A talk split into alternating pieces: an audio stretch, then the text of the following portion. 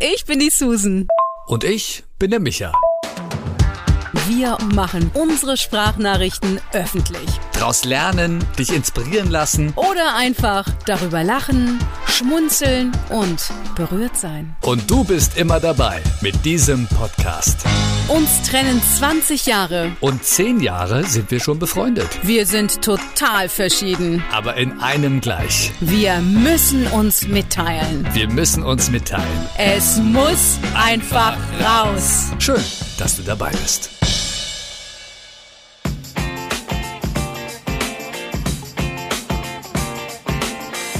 Oh, Micha, ich erhole mich immer noch von meinem mega Intensivseminar mit Tony Robbins. Halleluja.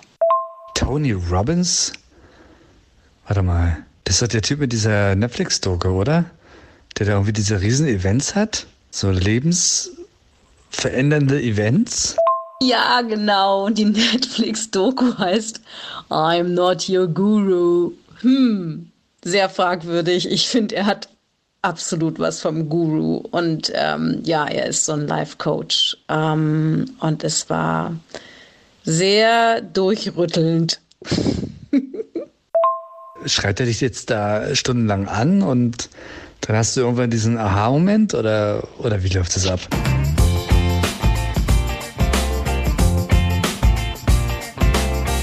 Also alles in allem ist es ganz schön anstrengend gewesen. Und ja, er schreit tatsächlich 14 Stunden am Stück, aber einfach, weil der so spricht in einer Lautstärke und in einer Energie. Das ist der Wahnsinn. Und das zu amerikanischer Zeit. Das heißt, es begann immer um 16 Uhr deutscher Zeit und ging bis morgens um sechs. Ich bin einmal ausgestiegen, weil ich echt nicht mehr konnte. Ich meine, wie willst du irgendwie dich konzentrieren nach zwölf Stunden oder nach zehn Stunden?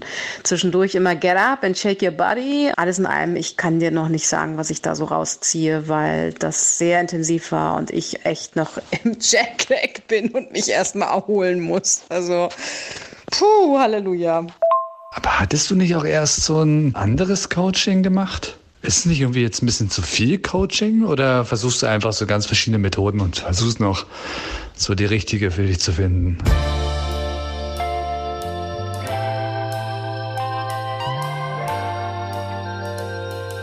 Ja, Schätzchen, ich glaube, ich bin eine von denen, die einfach die beste Version ihrer selbst werden möchte. Früher hatten alle entweder einen Therapeuten oder einen Coach.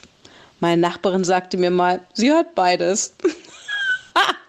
Tja, mit ihr halte ich es auch. Und ich habe wirklich viel gemacht in diesem Corona-Jahr. Ich war ja auch fast nur zu Hause. Also habe ich wahnsinnig viele Online-Coachings und Seminare und Workshops und ach, was weiß ich, alles Mögliche gemacht, um irgendwie meinen Weg zu finden oder ihn zu festigen. Ja, und sich verschiedene Meinungen anzuhören, ist natürlich super, ne? Wenn man sich natürlich dann auch irgendwann seinen eigenen Weg definiert. Also ich bin ja auch so, ich äh, erst recht so bei neuen Sachen ein bisschen unsicher und spreche dann mit sehr vielen Leuten, mit Freunden und will dann auch die Meinung hören zu gewissen Sachen oder halt einfach mich absichern, ja. Ob ich jetzt den richtigen Weg gehe oder nicht. Aber ich habe letztens gelesen, dass zu viele Meinungen halt auch dich vom Weg abbringen können, ne? dass man dann einfach verlernt, auf sich selbst zu hören und seinen eigenen Weg zu gehen.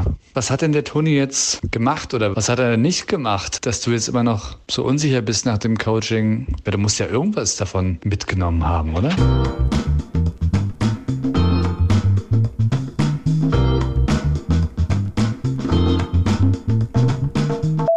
Ich bin erstmal dabei, das noch alles so zu verarbeiten und mich zu sammeln und erstmal aus dem Jetlag rauszukommen, um das auch greifen zu können. Das Seminar heißt Unleash the Power Within, also befreie die innere Kraft und das Ganze virtuell mit 40.000 Menschen per Zoom das war schon Wahnsinn, die Energie, die man trotzdem gespürt hat, die darüber kam. Es gab verschiedene Themen und ähm, natürlich wurden wir erstmal gefragt und wir haben auch so ein Workbook bekommen, wo wir mitgearbeitet haben, warum wir überhaupt da sind und ähm, für mich war es wichtig, einfach so Glaubenssätze aufzugeben, so bestimmte Muster aufzubrechen und Konditionierungen. Und das war auch tatsächlich die heftigste Erfahrung, die ich gemacht habe am Tag drei Also bei uns Nacht drei.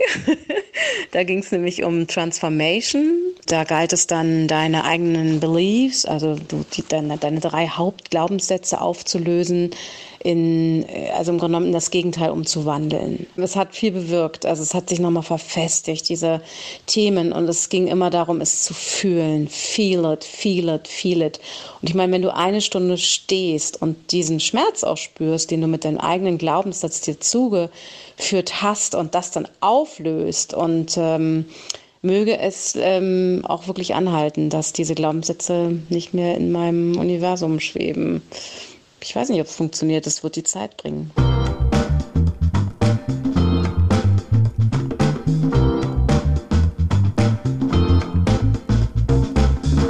Aber ich gebe dir natürlich total recht in dem Fakt, dass man seine eigene Meinung oder sein, sein Sein auch verwässert, indem man tatsächlich sich zu viel Input vielleicht auch holt. Und das war bei mir extrem in diesem Jahr, das stimmt. Und jetzt ist auch mal Schluss damit. Also ähm, ich ähm, na, hatte ja auch so viele Coachings und Seminare und ähm, war auch mal bei einer Therapeutin eine Zeit und irgendwie merke ich, puh, dass mich das alles durcheinander wirbelt. Und der Kern ist ja in uns. Darum geht es ja auch, diese innere Kraft zu sehen und zu spüren und zu entfesseln und zu leben. Da muss man auch auf sich aufpassen und dass man auch nicht zu so einem ewig Suchenden wird, sondern zum Findenden seiner selbst.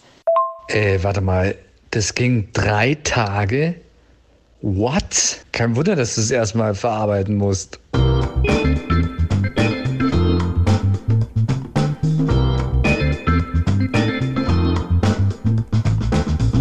Nein, es ging vier Tage beziehungsweise Nächte, Schätzchen, von Donnerstag bis einschließlich Sonntag. Also Montag früh um sechs hat's geendet und heute ist Donnerstag. Ich bin froh, dass ich überhaupt jetzt schon wieder denken kann. Und das Wochenende jetzt möchte ich nehmen und mir das alles nochmal durchlesen und mir dann selber so einen Plan machen, habe ich mir vorgenommen, wo ich so meine Ziele definiere und meine Daily Routines. Ähm, wie sieht's denn bei dir aus? Du hast doch auch immer mal wieder so Coachings gemacht und hast dich beraten lassen und so ein bisschen auf den Weg gebracht. Welche Erfahrung hast denn du da gemacht?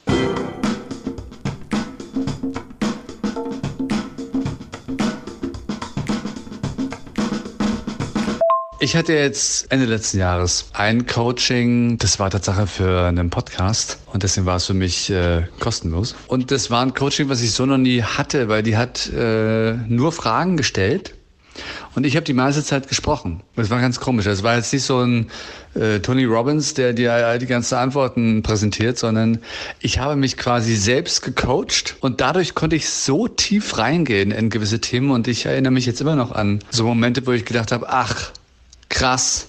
Das war mal was ganz anderes und das fand ich echt super.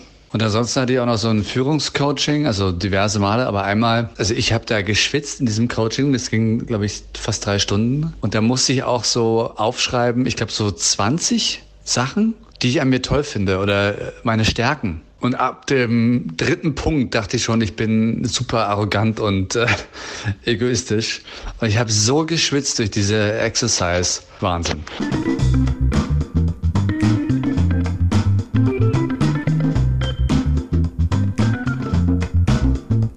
Dass du nur drei Punkte gefunden hast und dich schon arrogant fandest. Das finde ich ja interessant.